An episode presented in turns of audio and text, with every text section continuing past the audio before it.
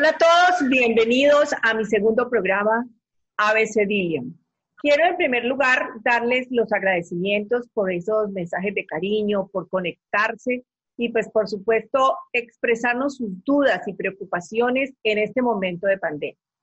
Este espacio virtual pretende justamente poder con algunos invitados, con personas expertas en los temas, tener un momento de diálogo para poder lograr responder a todas esas preguntas que ustedes siempre han venido haciendo, que tienen todos los días y que eso va a ser muy importante para poder lograr eh, mejorar su vida diaria.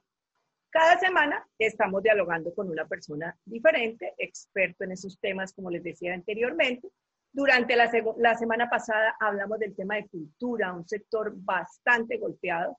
Y ahora, como les dijimos que nos escribieran diciéndonos qué, qué temas querían que tratáramos, pues el tema que más se ha hablado ha sido desempleo y bancos, que creo que es fundamental. Y por eso, eh, uno, tengo que decirlo, uno de los sectores más golpeados ha sido el comercio.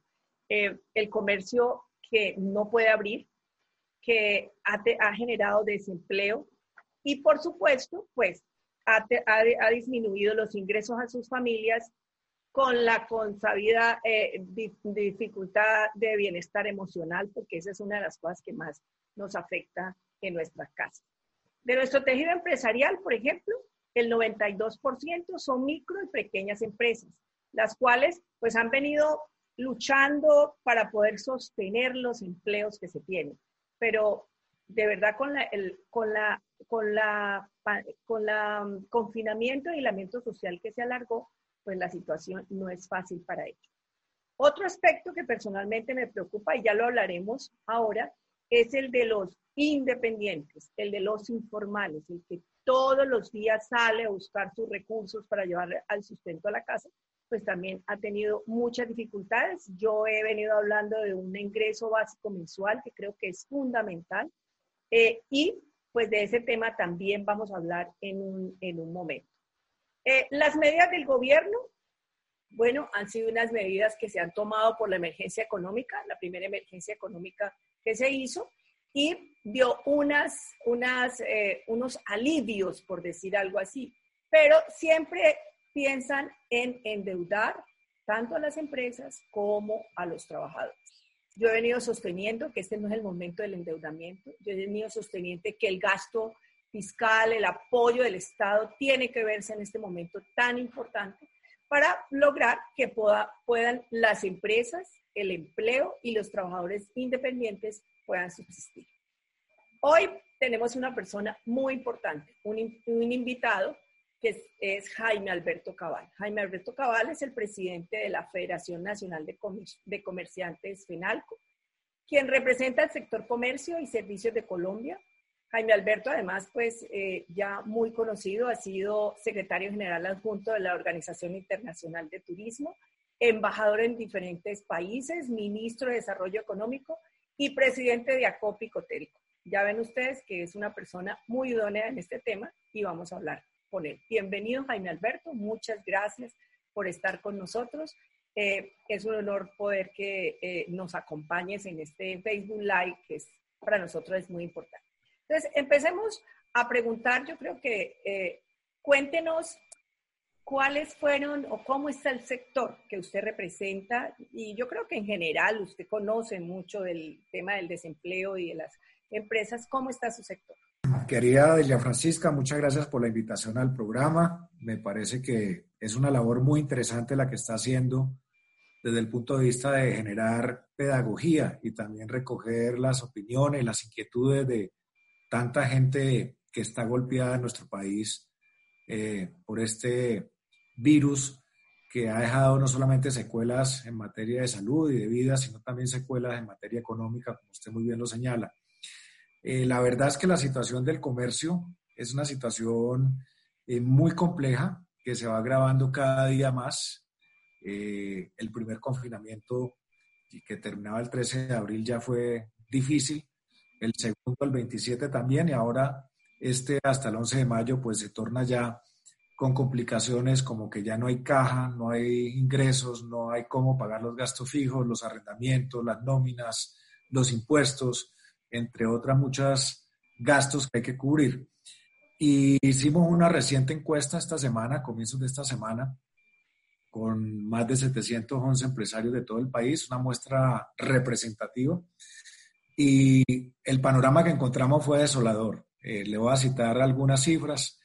Por ejemplo, solamente el 6% de los comerciantes eh, manifestaron que habían logrado un acceso a, crédito financiero eh, buscado por la gran mayoría, pero no encontrado para poder pagar las nóminas que se vencen en el día de, que se vencieron en el día 30 de abril.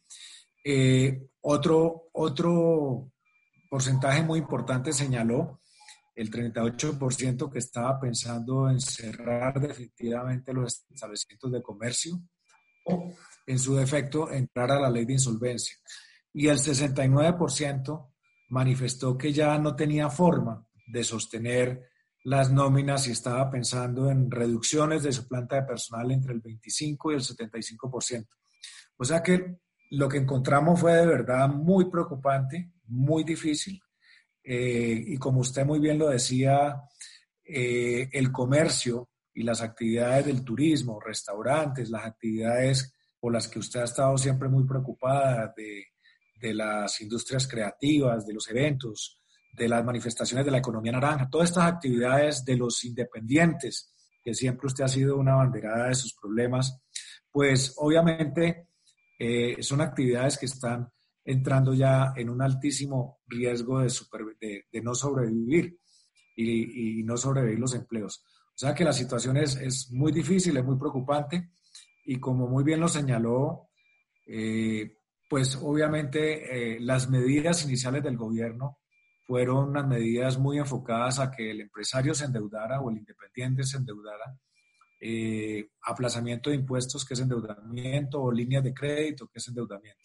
Estamos en un momento ya de, de la situación económica que amerita otro tipo de, de medidas eh, mucho más profundas y que vayan directamente, directamente al tejido empresarial y a sus empleados y no al sistema financiero.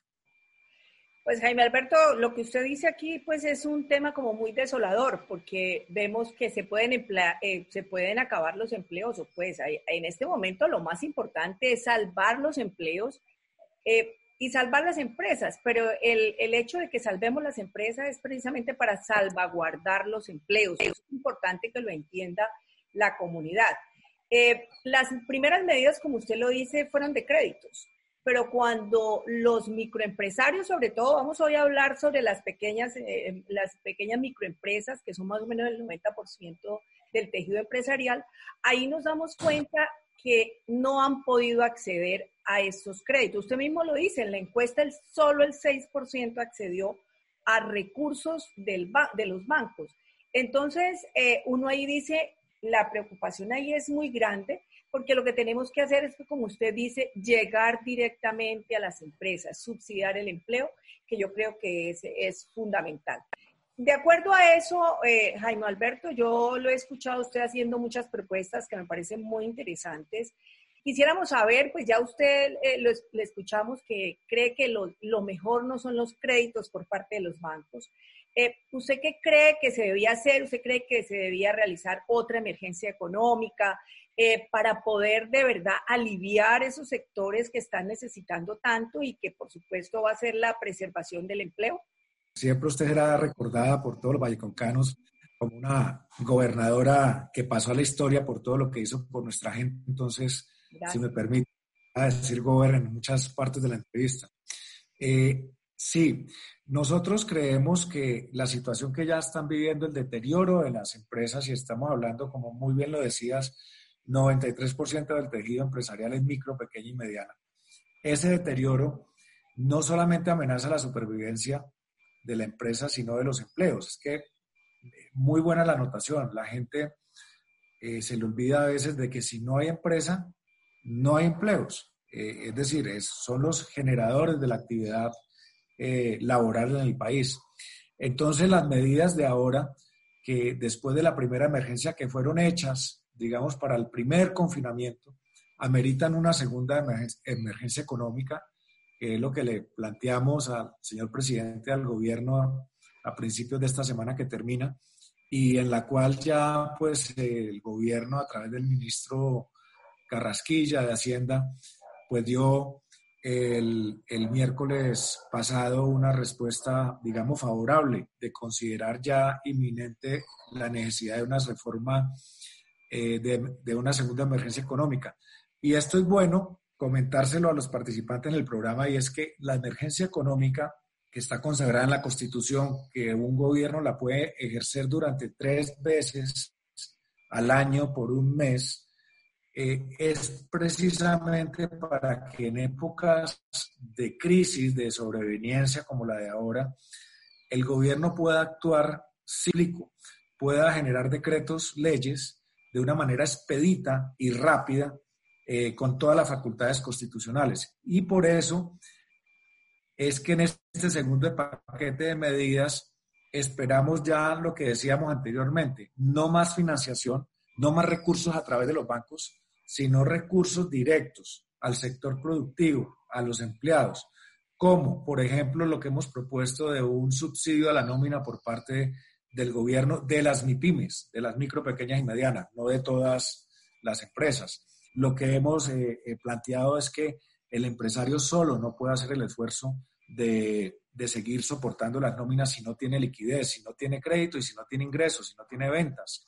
Por lo cual se requiere que el gobierno entre a apoyar ese subsidio, que es un subsidio indirecto, porque al poder financiar parte de las nóminas, está sosteniendo a los empleados. Entonces, eh, creemos que ya el, miércoles pasado también el ministro Carrasquilla eh, manejó la idea de aceptar esta propuesta, de cuantificarla y esperamos que muy pronto se pueda poner, digamos, en práctica. En el tema de financiación, que ha sido una gran preocupación y, conozco que, que, usted también lo ha tenido como uno de los puntos que más le inquieta, porque el dinero, la verdad, no ha llegado, por lo menos a la micro, pequeña y mediana. Eh, eh, lo que hemos estado planteando para este segundo paquete de medidas es un fondo de reconstrucción del tejido empresarial a largo plazo. Es decir, el gobierno puede establecer, bien sea con recursos de endeudamiento, con la banca internacional o puede establecer unas líneas de 5, 7, 8 años, con dos años de gracia, con unos intereses muy bajos, para que las empresas puedan poco a poco recuperarse en la medida que se va a recuperar la economía o que se va a reabrir la economía.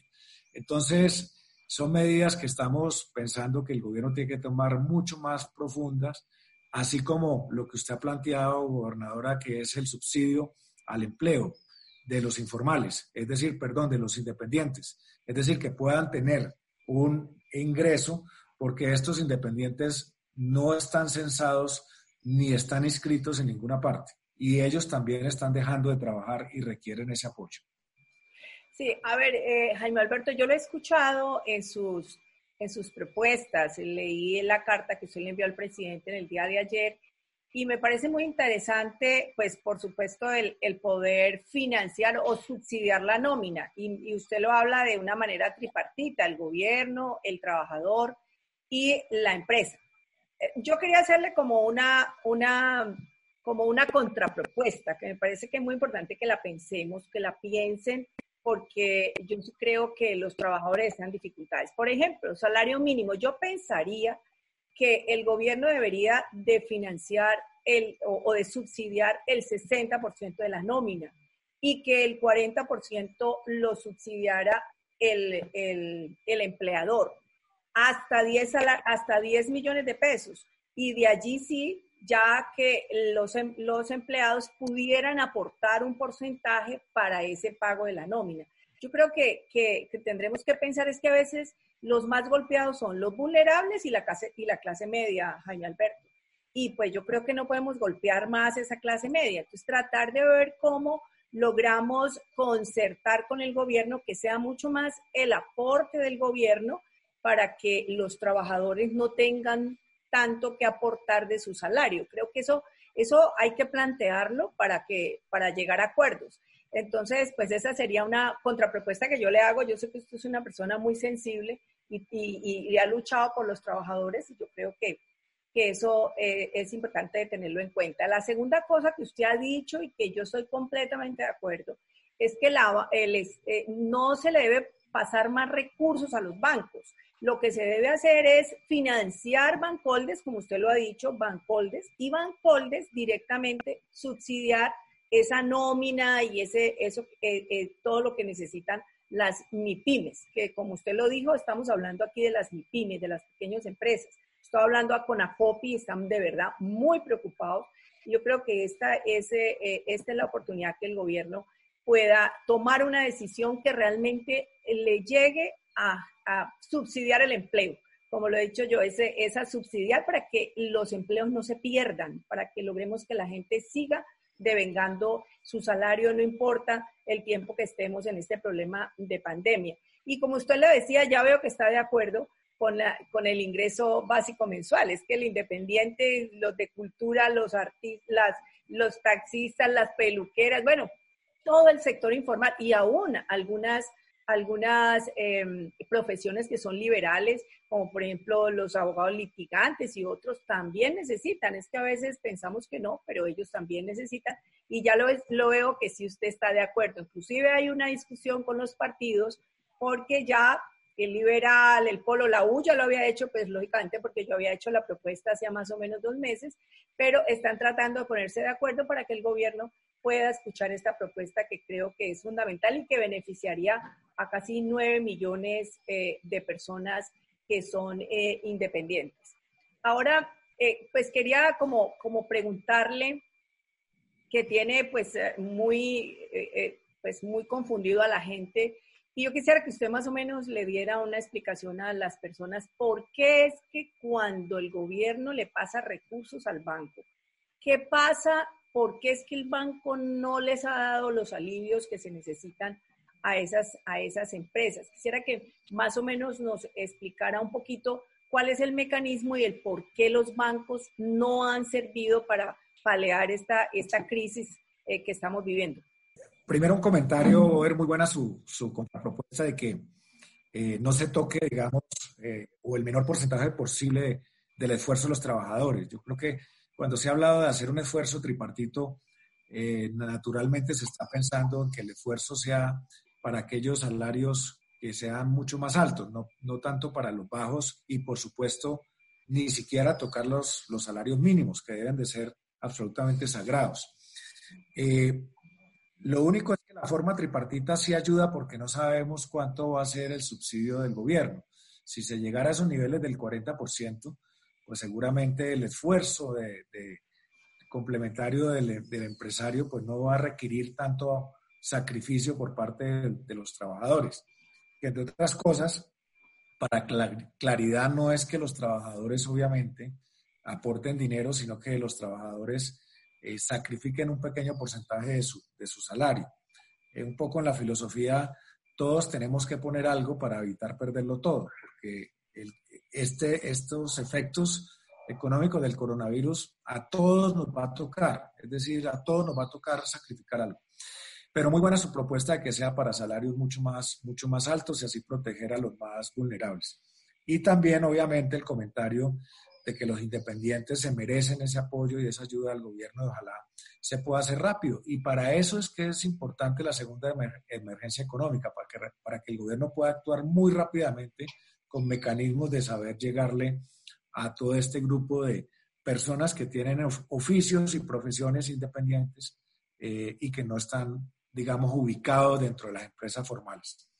Eh, la pregunta, ¿qué ha pasado con los bancos? Yo creo que han pasado varias cosas. Uno, entre los anuncios que hace el, el gobierno o el presidente en sus programas diarios de las seis de la tarde, eh, con muy buenas intenciones, pero entre el anuncio y el momento en que esos anuncios se vuelven decretos y esos decretos a su vez se vuelven circulares para la implementación, está pasando mucho tiempo.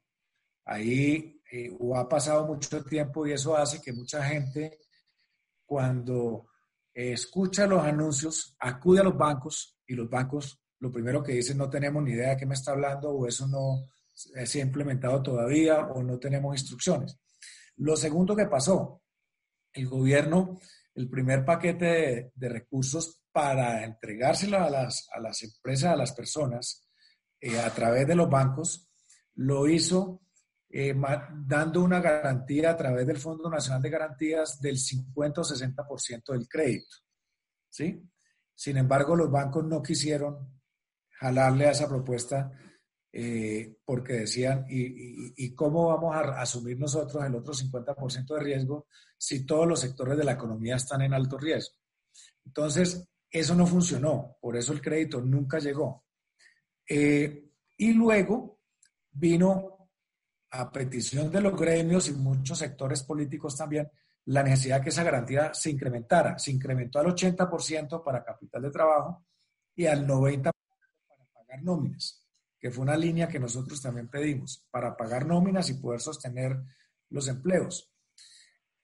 Pero esa línea apenas se implementó a partir de la semana pasada, o sea que lleva muy poco recorrido y todavía no ha bajado los recursos lo suficientes. Eh, esta semana decía el presidente de Asobancaria que más de 4.8 billones de pesos estarían disponibles para micro, pequeñas y medianas empresas pero lo cierto es que todavía no llegan. Es decir, hay un problema y es que eh, todos los sectores que están inactivos son considerados hoy por la banca de alto riesgo. Y eso es un impedimento. Por eso en la segunda emergencia económica valdría la pena proponer que se aboliera con los criterios de riesgo de los bancos, porque en este momento toda la economía es de alto riesgo, con excepción de los sectores que están funcionando. Entonces, ese es un punto ahí para, para tener en cuenta. Eh, y lo otro es que agotado estos, estas líneas de financiamiento, ya el empresario no puede solamente, solamente vía endeudamiento mantener las empresas cerradas y asumir todos los gastos. Por lo tanto, se requiere esas nuevas medidas de aportes directos al sector productivo. Eh, eh, Jaime Alberto, hay, hay algo que, pues he, venido leyendo y y he venido escuchando a muchos economistas hablar sobre el tema eh, ¿usted no piensa que debe haber como un gran consenso nacional en donde la metodología que hoy tienen los bancos para poder dar, dar créditos de cualquier forma, consumo o de, o de fomento cualquiera, pudieran cambiar esa metodología de cómo cobrar los intereses? Porque es que yo creo que ahora estamos en un momento excepcional.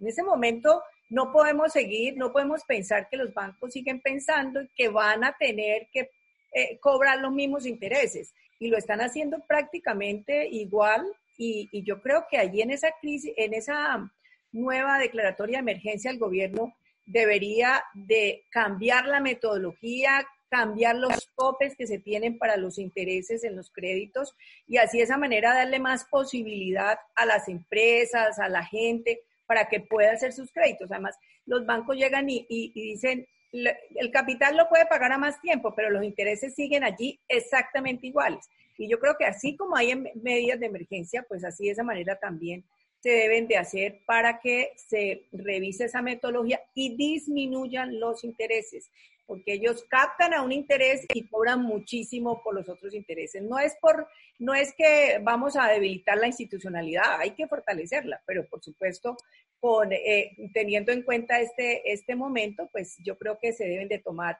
estas, estas medidas eh, eh, de, por parte del gobierno nacional y como un consenso con los bancos, creo yo que se debe, se debe realizar. Yo no sé usted qué piensa, pero hay otras cosas que usted también ha ha hablado de alivios para, la, para poder mantener el empleo. Eh, habló de los parafiscales, me parece que es muy importante eh, ese tema. Cuéntenos qué otras cosas usted ha venido proponiendo. Bueno, eh, varios comentarios, Robert. El primero que me parece que, que es bien importante es que definitivamente en Colombia muy altas, si uno lo compara, por ejemplo, con los márgenes de creación de otros países. Ayer en un foro que hicimos, un empresario español decía que no entendía cómo la tasa eh, de intermediación financiera de la banca era tan alta que si se créditos al 1, 1,5, 2% al año, pues obviamente esto no tiene nada que ver con la tasa de interés. Y el esfuerzo del Banco de la República en bajar las tasas de interés eh, lo ha hecho. Los puntos básicos que ha bajado son importantes y eso se debe reflejar en una menor tasa de interés en los bancos. Y el otro problema que también lo ha señalado Fenalco es que la tasa de usura en Colombia es demasiado alta y al haber bajado las tasas de interés, bien debe bajar la tasa de usura. La fórmula hoy nos da un, un interés de tasa de usura al 27, casi 28%, eh, lo cual, como sabemos, perjudica a la gente que hoy está consumiendo los alimentos, está consumiendo los, las medicinas, los productos de primera necesidad y que pagan con tarjeta de crédito a intereses del 27, 26% cuando el costo del dinero que le está dando el Banco de la República a los bancos es infinitamente menor. O sea que ese es un punto que tiene toda la razón y yo creo que ahí deberíamos de buscar un acuerdo y un consenso para que se reduzca la tasa de intermediación en Colombia. Y respecto a qué otras medidas estamos planteando, me parece muy interesante compartir varias. Eh, los aportes para fiscales hemos señalado varias veces que deberían ser aplazados para el segundo semestre, ya cuando esté en la época de, de recuperación. Lo que sí aceptó el gobierno fue la suspensión, sin que esto sea una amenaza para los pensionados, pero los aportes actuales los suspendió y los, plazó, los aplazó para el segundo semestre. Eh, creemos igualmente que hay que buscar otra serie de, de, medidas que sobre todo los pequeños comercios, las pequeñas empresas que pagan arriendos, el decreto que sacó el gobierno no fue un decreto, digamos, eh, productivo. Lamentablemente este decreto no ha propiciado los arreglos que se deben de hacer en esta época de crisis. La propuesta que hemos hecho es que los arrendadores y los arrendatarios se pongan de acuerdo en un alivio por dos o tres meses, eh, digamos, replanteando un poco el acuerdo comercial de los arrendamientos para evitar que se quede sin pagar, pero también para evitar que los gastos fijos no maten las empresas. Entonces ahí la carta al presidente también le proponemos hacer una reforma de ese decreto 579 de arrendamientos, que la verdad no ha generado ningún tipo de alivio ni ningún tipo de, ayuda. Y finalmente, eh, gobernadora, lo que decíamos es que hacia el futuro, eh, las empresas lo que necesitan son plazos. Por ejemplo, las empresas del sector turístico, los restaurantes, los hoteles, eh, los operadores de eventos, todas las culturales, se van a demorar muchísimo tiempo en despegar. Es decir, se van a demorar quizás cinco, seis, ocho meses o más en volver a su actividad normal. Y esas empresas no las podemos dejar morir porque costó mucho hacerlas y generó mucho esfuerzo, mucho trabajo como para que se pierda producto de esta crisis. Y para eso, además de las medidas que hemos anunciado, vuelvo y repito, es que se necesitan créditos de muy largo plazo, sin intereses, con dos años de gracia, que pueda apalancar eh, y sostener en este momento a los empresarios y a sus empleados. Bueno, Jaime Alberto, ya vamos llegando como al final de, esta, de este programa.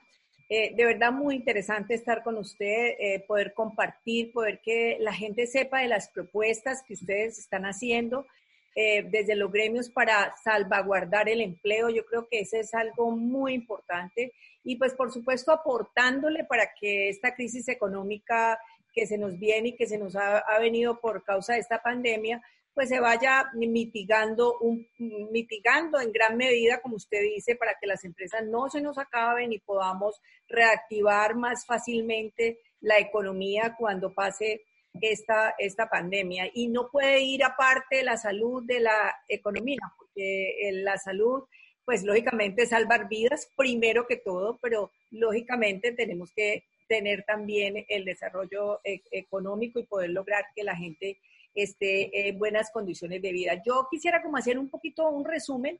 Lo primero es que, es que eh, por lo que hemos hablado... Pero me, permite, me permite una interpelación.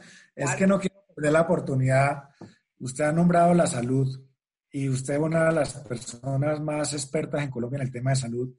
Y obviamente yo aprovecho aquí ya para entrevistarla a usted. Como estamos terminando el programa eh, y, has hablado de salud, me parece muy importante, dado cómo manejamos este sano equilibrio que debe haber entre el cuidado de la salud, eh, por supuesto que es la prioridad, eh, la salud y la vida de los colombianos, pero también el cuidado de los empleos y el cuidado de las empresas mediante esta reapertura gradual. Hay mucha expectativa en el comercio de cuándo se puede abrir, se han trabajado en todos los protocolos de bioseguridad para hacerlo, pero pues entendemos que hay unos criterios de salud que priman y quisiera ver cómo lo analizas tú desde tu punto de vista.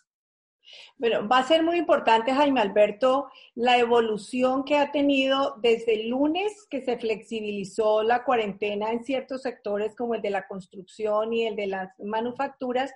Hay que evaluar, nuestra primera evaluación la vamos a hacer el martes, a ver qué ha pasado.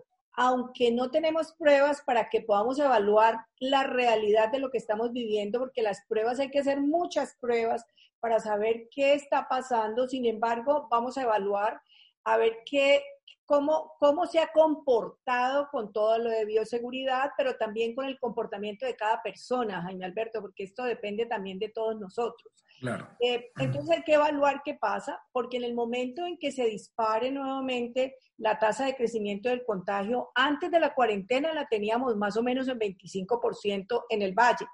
Luego, ahora estamos en 4 o 5%, o sea que la cuarentena sí ha disminuido la tasa de contagio, pero como se abrió para ciertos sectores, entonces hay que evaluar qué pasó y de acuerdo a lo que pase, pues se podrá ir pensando en reabrir otros sectores que son muy importantes como el comercio, como tú lo dices, que pueden ser, por ejemplo, los comercios pequeños, que tengan todos los elementos de bioseguridad y puedan ir abriendo eh, porque pues, ¿qué nos suplimos con que estamos generando manufactura? Pero ¿y a quién se le va a vender? Es, es, algo que tenemos que irlo pensando y ese yo creo que es, un, es el, lo, el próximo paso que tendríamos que dar. Pero por supuesto, eh, depende de lo que pase esta semana, porque como estamos preparándonos para tener las camas de cuidados intensivos, las camas de, de hospitalización, para en el caso de que haya un gran pico, tener las camas listas para atender la gente, pues entonces si se empeora mucho, pues ahí va a tocar que volver a hacer un cierre parcial y ir mirando poco a poco. Ese es como la, el equilibrio que debe haber, el equilibrio entre la salud, ir abriendo la actividad económica, pero sin afectar la, la, la tasa de contagio. Perfecto, no, muy, es muy claro el mensaje y obviamente pues estaremos muy expectantes para que ese sano equilibrio lo podamos cumplir. Bueno, Jaime Alberto, eh, pues de verdad quería como hacer un, un, balance chiquitico, el, el poder, el lograr preservar el empleo. Y para preservar el empleo se necesita créditos a las grandes y medianas empresas, pero las pequeñas necesitan subsidio o, o subsidio al empleo, por decir algo, pagando eh, el, gobierno haciendo un subsidio a la nómina directamente a las empresas, a las microempresas, no a los bancos, sino a las microempresas directamente, que creo que eso es muy importante.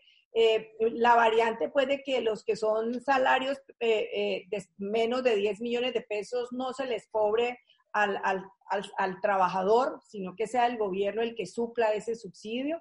El ingreso básico mensual para los independientes es fundamental y hay que seguir insistiendo eh, en ella.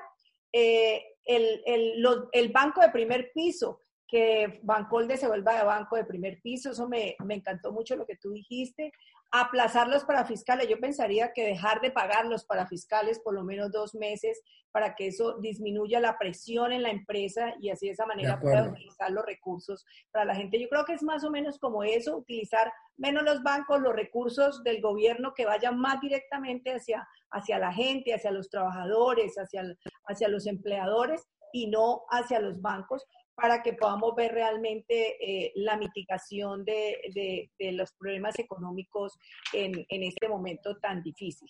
Eh, de verdad quiero agradecerte, eh, Jaime Alberto, porque a mí me parece que lo fundamental es que hagan propuestas.